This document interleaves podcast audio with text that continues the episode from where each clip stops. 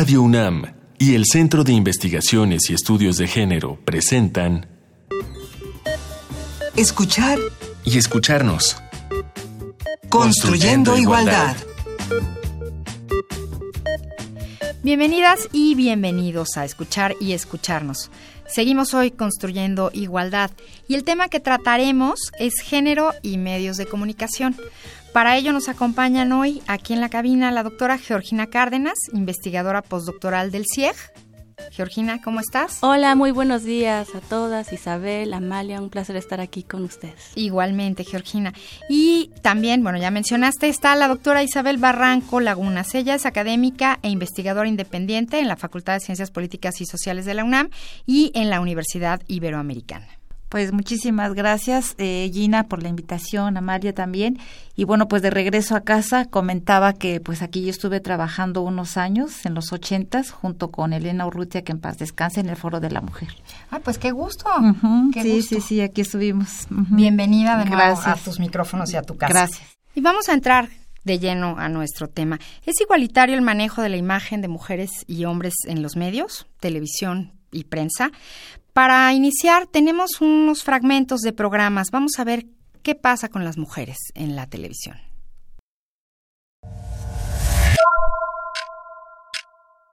Ya cuando ganes, ahí sí, ya, ¿verdad? Otras Tú cosas. te ves más bonita momento- calladita, ¿eh? No, ¿yo? Bueno. Jamás. ¿no? Uy, ¿Jamás? No, si vieras qué bonito hablo y al oído, mejor. Mira, mami, mira, mira, qué bonito collar, así como tú. Bien. ¿Qué tienes ahí? ¿Qué te- idiota, Enrique. Poquito, poquito. No manches. ¿Qué? Cambiamos conductor, sí, cambiamos conductor. O sea, una cosa es que estemos aquí al aire y estemos platicando y estemos haciendo todo, todo a que vengas y me agarres las nubes. No te agarré nada, ahí se ve. Se ve la imagen. No te agarré nada. Si te hubiera agarrado, te hubiera hecho algo así. Yo no puedo trabajar así. Si no te gusta, mira. Ahora sí. Ok, muchísimas gracias. Hay una disculpa, mi gente. Creo que mi compañera anda un poquito hormonal. Se me hace que se le subieron. ¿Qué? Se le subieron las ubres. Mira. Se te jala el volante. ¡Quítate! Alfredo. ¡Quítate! No me agredas. ¡Quítate, perra! Sí, no sé si lo haría. Es que hay que usar un lenguaje más rudo en las novelas. Oye, hay que usar un lenguaje más rudo en las novelas. Bueno, pues muchas gracias. Y la última vuelta, por favor, pero sí, pídanle. No, pero no, así no, así no, así no. No, ya la última vuelta, sí. No, muchas, no, muchas. Eso, sí, así, sí, sí. Andrea va a regalar su tanga atigrada al chaparrita, al chaparrito perón de la tuba.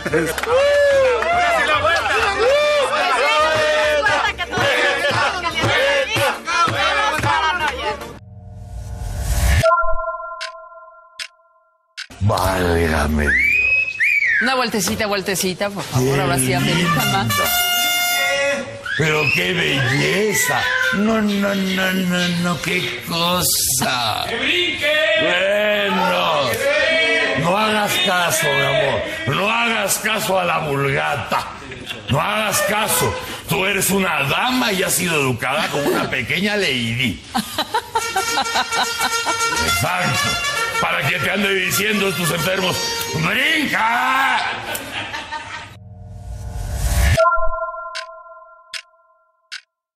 Lo que acabamos de escuchar son ejemplos del trato que se les da a las mujeres en la televisión mexicana. Yo me pregunto, ¿esto de verdad nos ayuda a construir una sociedad igualitaria? Creo que todas nos quedamos igual y supongo que nuestros radioescuchas lo mismo en sus casas. ¿Quién quiere comenzar? ¿Cómo se presentan los- a las mujeres en los medios de comunicación? Isabel. Pues mira, como tú lo acabas de decir, de una manera pues muy, con mucha desigualdad, perdón, con muchas desventajas. Y bueno, sigue predominando esta cuestión del estereotipo, ¿no? O sea, las mujeres seguimos siendo estereotipadas en nuestro papel de madres, esposas, hijas, ahora mujer, supermujeres, ¿no? O también eh, mujeres exageradamente feminizadas, ¿no? O sea, ya con esta, esta cuestión de la hiperfeminización, que lo que está llevando, pues, a, lograr esto es que eh, haya mucha violencia también. O sea, se ha incrementado muchísimo la violencia, sobre todo en, en redes sociales. Y bueno, la mujer sigue siendo objeto, sigue siendo cosa, sigue siendo un objeto sexual, ¿no? De consumo, de uso.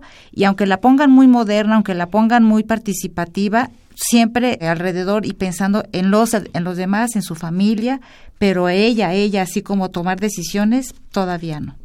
Bueno, pues lamentablemente, como decía aquí la doctora Isabel, a través de los medios de comunicación se van transmitiendo los estereotipos de las mujeres, así como generación tras generación, y esto parece que no ha cambiado tanto. ¿Podríamos eh, profundizar un poquito más en los Lamentablemente, eh, a las mujeres en los medios de comunicación se proyecta una imagen de mujeres jóvenes. Tienen que ser mujeres jóvenes, delgadas, se fijan mucho en la forma de vestir en los medios de comunicación. Hay un modelo que te voy a ejemplificar.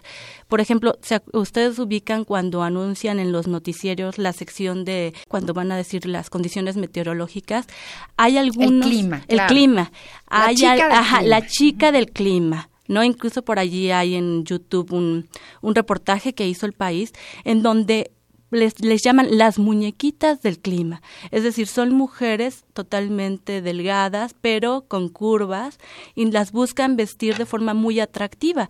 De tal forma que hay gente que dice que incluso le podría quitar el sonido a la televisión nada más por estar viendo. O sea, es decir, el objetivo que es dar el clima, nadie le está prestando atención porque la idea es centrarse en una mujer sexualizada.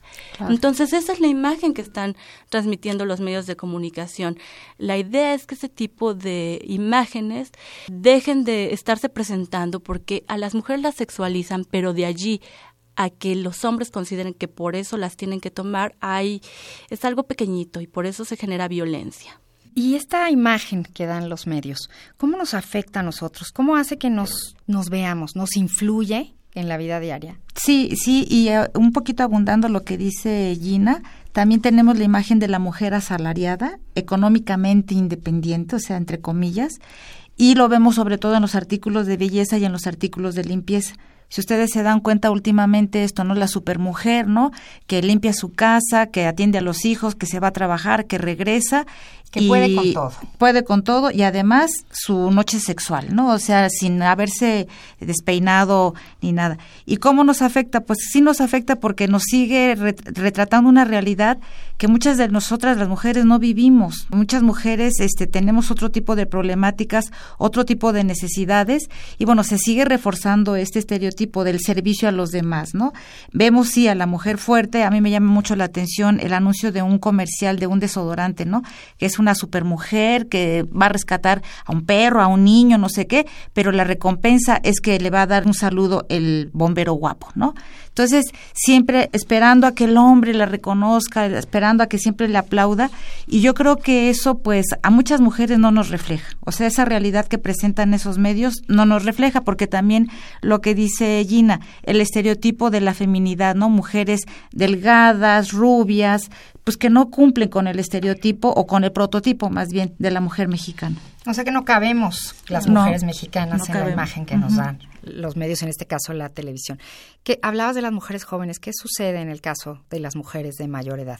Bueno, es que es, eh, eh, hay como una gama, o sea, o, proyectan la imagen de una mujer ama de casa, esposa, para preservar el estereotipo de que las mujeres tendrían que estar en casa, como lo decía Isabel, a través de, no sé, los comerciales que siguen lo de los trastes y todo ese tipo de productos, sigue estando dirigido a ese tipo de mujeres, las cuestiones de limpieza del hogar, o es la imagen de las mujeres jóvenes, pero en una función totalmente sexualizada. Y bueno, eso es como muy preocupante, porque refiere a que si tú no entras dentro de ese estereotipo como un corset de mujer joven, delgada, eh, atractiva, entonces eso genera que luego las, las chicas tengan como referencia ese tipo de mujeres y entonces, bueno, por eso tenemos casos como con mujeres como con bulimia, anorexia, que tratan de ajustarse a ese estereotipo promovido por los medios de comunicación. Entonces eso es muy preocupante. Eh, hay algunos países como en Europa, en donde ya se han empezado a establecer normas para evitar que se siga generando ese tipo de publicidad. Y bueno, nuestra propuesta musical de hoy justamente trata sobre este tipo de mujeres. Vamos a escuchar a Joaquín Sabina, cantautor español. Vamos a escuchar Barbie Superstar.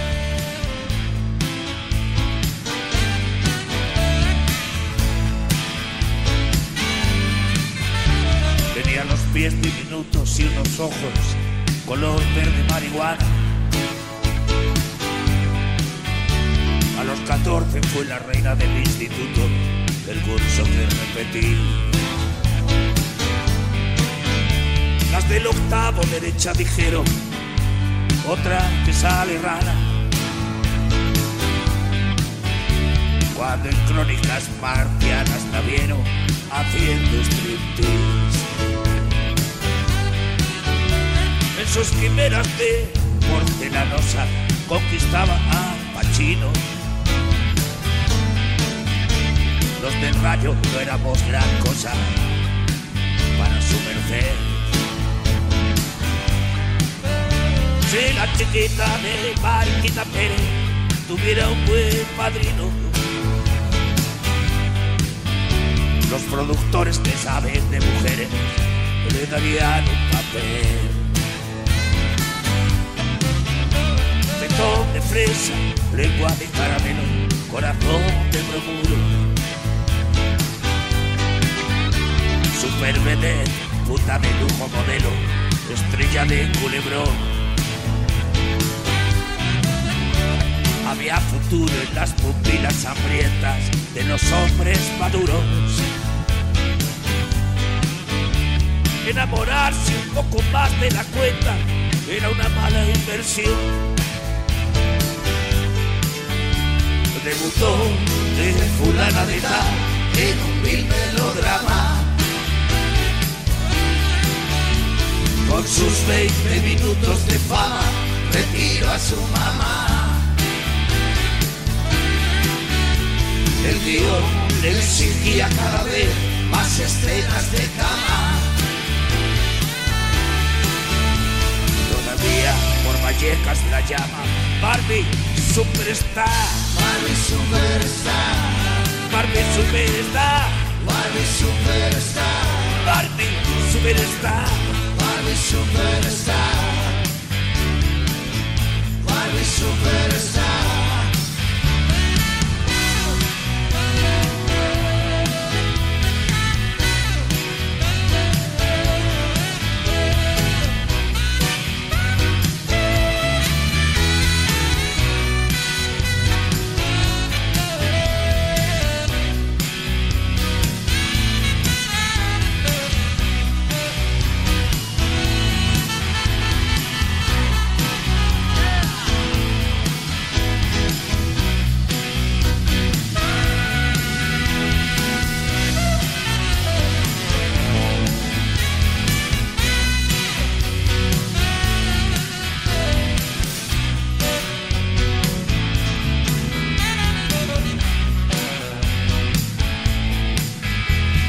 Noche antes de la noche de bodas arrojó la toalla. El novio con un frac pasado de moda en viudo ante el altar. Escuchamos a Joaquín Sabina, Barbie Superstar, y a mí me llaman la atención unas líneas de, de esta canción, miren, les voy a decir. Debutó de fulana de tal en un vil melodrama. Con sus 20 minutos de fama retiró a su mamá. El guion le exigía cada vez más escenas de cama. Entonces ahí podemos pensar de alguna manera en las mujeres desechables, ¿no? Al, al situarlas en esa edad y en esa situación física, pasa el tiempo, o sea, tienen como un, un periodo de vigencia. ¿Qué pasa? ¿Somos de alguna manera desechables las mujeres en los medios? Pues yo diría que sí, y en esta cuestión de la juventud, de la eterna juventud, ¿no? O sea, y en ese sentido es que también los mismos medios nos hacen desechables, porque justamente como estamos objetivadas, como somos cosas, somos mercancías de intercambio, este, somos sujetos que están nada más así para el adorno, y justamente se, los medios lo utilizan para eso, ¿no? Un ratito, como tú dices, cinco minutos de, de fama, pero justamente prevalece esta cuestión de la sexualidad, ¿no? Y bueno, vamos a tener como consecuencia también, un poco hablando ya un poco de las consecuencias, es eh, la salud sexual y reproductiva de las jóvenes. O sea, se habla de una hipersexualización, mujeres que ya tienen relaciones sexuales a temprana edad, bla, bla, bla, pero también tenemos la contradicción, ¿no? De, de que se les usa como objetos y entonces las consecuencias en la vida real vamos a ver a muchísimas jóvenes embarazadas que no tienen información sobre su salud sexual y su reproducción. Entonces, es este estos objetos desechables, ¿no? O sea, no me importa, te uso, eres bonita y mañana no me importa si terminas embarazada o terminando en un negocio de trata de personas. Bueno, pues respecto a lo de la, la juventud, te quería señalar cómo es lo que los medios de comunicación presentan a las mujeres eh, cuando son jóvenes. Estaba revisando en la internet unas notas sobre Río 2016. Mm. ¿Se acuerdan en los Juegos Olímpicos? Entonces, por ejemplo, los encabezados de los diarios, en lugar de resaltar los atributos de las mujeres, de que si era buena arquera o buena futbolista, estaban dirigidos a las suecas preciosas de ojos azules, las buenorras, esos eran los encabezados. O, por ejemplo, si una mujer se salía de ese estereotipo, como hubo una eh, portera que medía, la nota decía, mide 1,77 y pesa 98 kilos. Es decir, se estaban fijando en que era una mujer obesa. Entonces, o decían, las gorditas que pero que juegan bien. La, ah, ¿se acuerdan de la gimnasta mexicana? que fue un caso muy sonado. Entonces, lamentablemente, ese tipo de, de situaciones son violencia y el asunto que esta violencia está naturalizada. Hasta que no haya alguien que dice oigan eso no debería de haber eso no debería eso no deberían de proyectar los medios de comunicación pues eso no sucede. Está tan naturalizado que, para, parece que la gente no se da cuenta que eso eso afecta a las mujeres y preserva los estereotipos. Y justo a eso quería yo yo pasar porque Isabel comenzó hablando de, de la violencia. Cómo es que estos estereotipos perpetúan o generan violencia y no nos damos cuenta de ello, ¿verdad? Pues mira, yo digo que justamente obedecen estos estereotipos, pues justamente a grupos económicos, grupos de poder que son los que manejan justamente los medios de, comunicación y que ellos obviamente pues van a tener que seguir o, cumplir con este mandato social, ¿no? En que las mujeres siempre vamos a ser las subordinadas, vamos a ser las manipulables, vamos a ser los objetos, ¿no? Y yo creo que justamente los medios son los responsables de que están perpetuando, sostienen y mantienen estos estereotipos. Y lo vemos en todo tipo de, de programación, lo vemos en los noticieros, los vemos en las series, los vemos en los anuncios comerciales, en el cine, en el radio, la televisión. O sea, es, es una, ahora sí que una bola de nieve que va creciendo y ahora también se agudiza muchísimo con las redes sociales. En redes sociales seguimos viendo a esta mujer objeto y lo que, lo que preocupa aquí justamente es esto, que se está incrementando la violencia. Es impresionante, incluso la, lo, lo que también mencionaba Gina, eh, la, la violencia simbólica, en la, en la manera de vestir, en la manera de dirigirte. Este, tu cuerpo, tu feminidad, ¿no? O sea, también se cuestiona, ¿no? Si eres masculina, si eres femenina, tu identidad sexual también se empieza a cuestionar. Y no de gratis este grito homofóbico de, ya sabemos cuál el, eh, ¿no? Eh, en este, justamente que se dio en, en Río, ¿no? Entonces, ahí estamos viendo que los mismos medios se este, están fomentando justamente, están perpetuando estos estereotipos, tanto también para varones, porque también hay estereotipos muy marcados para los varones, ¿no? Yo te quería comentar precisamente ahora que señalaba la doctora Isabel unos, unos asuntos como, por ejemplo, ayer veía en la televisión que una futbolista estaba en el campo de fútbol y entonces el grito en lugar de el masculino, ya sabemos lo que gritan, le gritaban a ella que era una puta, ¿no? Entonces eso es inadmisible, o sea, ni siquiera era puta, era e puta. Entonces, fíjate que esto de la violencia que se está, si no te ajustas al modelo hegemónico, lo que sucede es que eres transgresora y entonces te agreden en los medios de comunicación al grado que el Instituto de las Mujeres del Distrito Federal va a hacer un seguimiento en las redes sociales acerca de qué tipo de lenguaje se está utilizando para agredir a las mujeres que no se ajustan a este modelo hegemónico. Bueno, eso yo apenas lo leí, va a ser muy interesante darle seguimiento a cómo lo van a implementar. ¿Y cómo creen ustedes que podemos evitar hombres y mujeres caer en esto? ¿Hay manera de, de hacer algo, cada quien desde su casa, su trinchera, su, su trabajo? Pues mira, también como académicas, eh, justamente en la Universidad Iber Iberoamericana tenemos una materia que está de reflexión universitaria que se llama Géneros, Identidades y Sociedad. Y justamente este que también aquí Gina estuvo apoyándonos y justamente se maneja esta cuestión de cómo transformar estos estereotipos desde los jóvenes, ¿no? Primero que ellos tomen conciencia, que asuman este que esos esos roles, esos estereotipos de género pues ya son obsoletos, ¿no? Y que ellos mismos a partir de su creatividad y de su propuesta es que empiecen a crear otro tipo de transformar estos estereotipos de género y lo están haciendo mucho justamente en redes sociales, en campañas publicitarias. Se está haciendo, por ejemplo, esta cuestión del violentómetro bueno, tenemos muchísimas campañas eh, a favor de los matrimonios o igualitarios, en contra de la homolesbofobia, o sea, hay varias este, situaciones que sí están dando resultado, ¿no? Y lo estamos aplicando justamente en, en la Universidad Iberoamericana. Bueno, este es, el, este es un problema de los estereotipos que es cultural es estructural, entonces se tiene que atacar desde diferentes ámbitos. Es decir, desde las instituciones, en la educación ya tiene que haber asignaturas, como lo menciona la doctora, que, que lleven a las personas a reflexionar sobre las, las situaciones de género.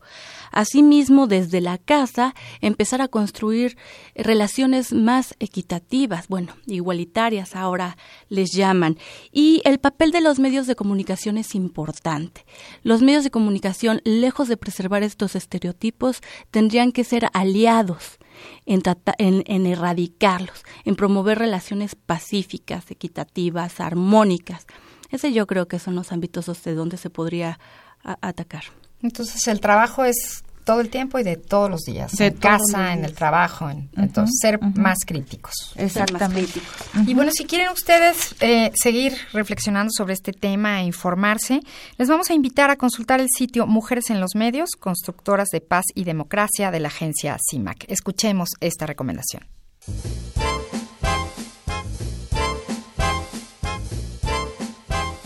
Te recomendamos consultar CIMAC plataforma digital que se especializa en la comunicación e información de la mujer.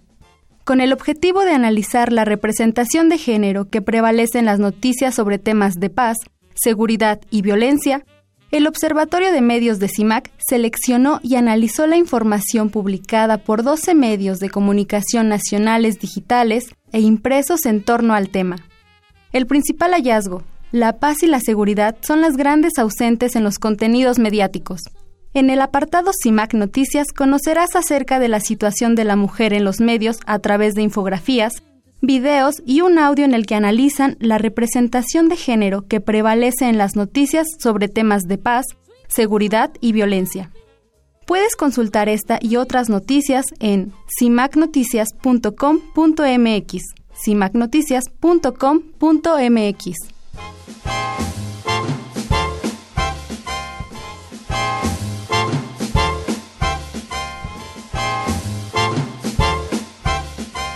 Y pues bueno, justamente para tener una sociedad más igualitaria, ¿cuáles serían sus conclusiones al respecto?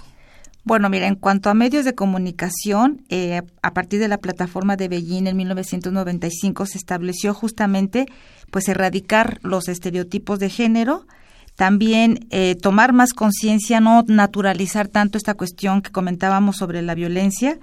Otro aspecto es el acceso de las mujeres, que tengamos nosotras este acceso a los medios de comunicación masiva, ahora redes sociales, etcétera, y también tenemos eh, algo muy importante, la toma de decisiones, ¿no? eso también sería fundamental y básico de que las mujeres también ya tenemos algunos lugares donde hay mujeres justamente que ya tienen son propietarias, son dueñas de medios de comunicación y lo que están haciendo es esto, ¿no? Fomentar la, la sensibilidad, la conciencia sobre toda injusticia este, social, ¿no? Y bueno, y dentro de las propuestas están los principios de equidad, la justicia social y una auténtica democracia. Bueno, también yo creo que uno de los retos que se enfrentan es la eliminación del lenguaje sexista.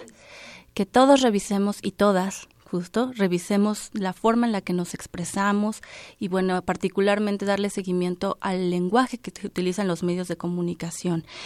También creo que es importante que se empiece a visibilizar todos los tipos de mujeres que hay, no nada más mujeres jóvenes, atractivas, sino somos diversas.